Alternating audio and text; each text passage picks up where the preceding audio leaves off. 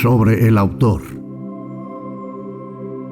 William Walker Atkinson, nacido en Baltimore, Maryland, el 5 de diciembre de 1862, murió en Los Ángeles, California, el 22 de noviembre de 1932.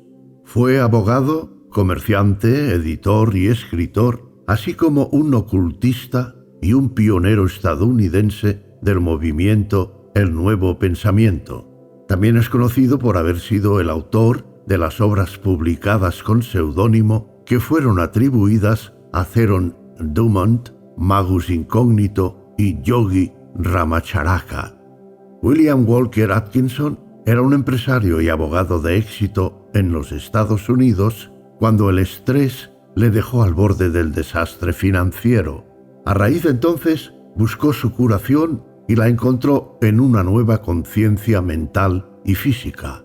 Siguiendo sus principios, alcanzó un perfecto estado de salud, una gran vigor mental y la prosperidad material perdida.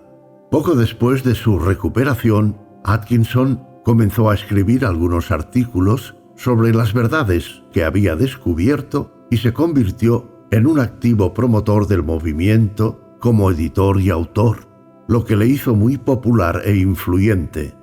En su frase, el hombre es lo que piensa que es, el pensamiento es fuerza y gracias a su poder, lo que pensamos se convierte en realidad. La solución reside en elegir conscientemente nuevos pensamientos, pensamientos beneficiosos y que el subconsciente los recuerde para nuestro bien. Se resume así la esencia de su obra.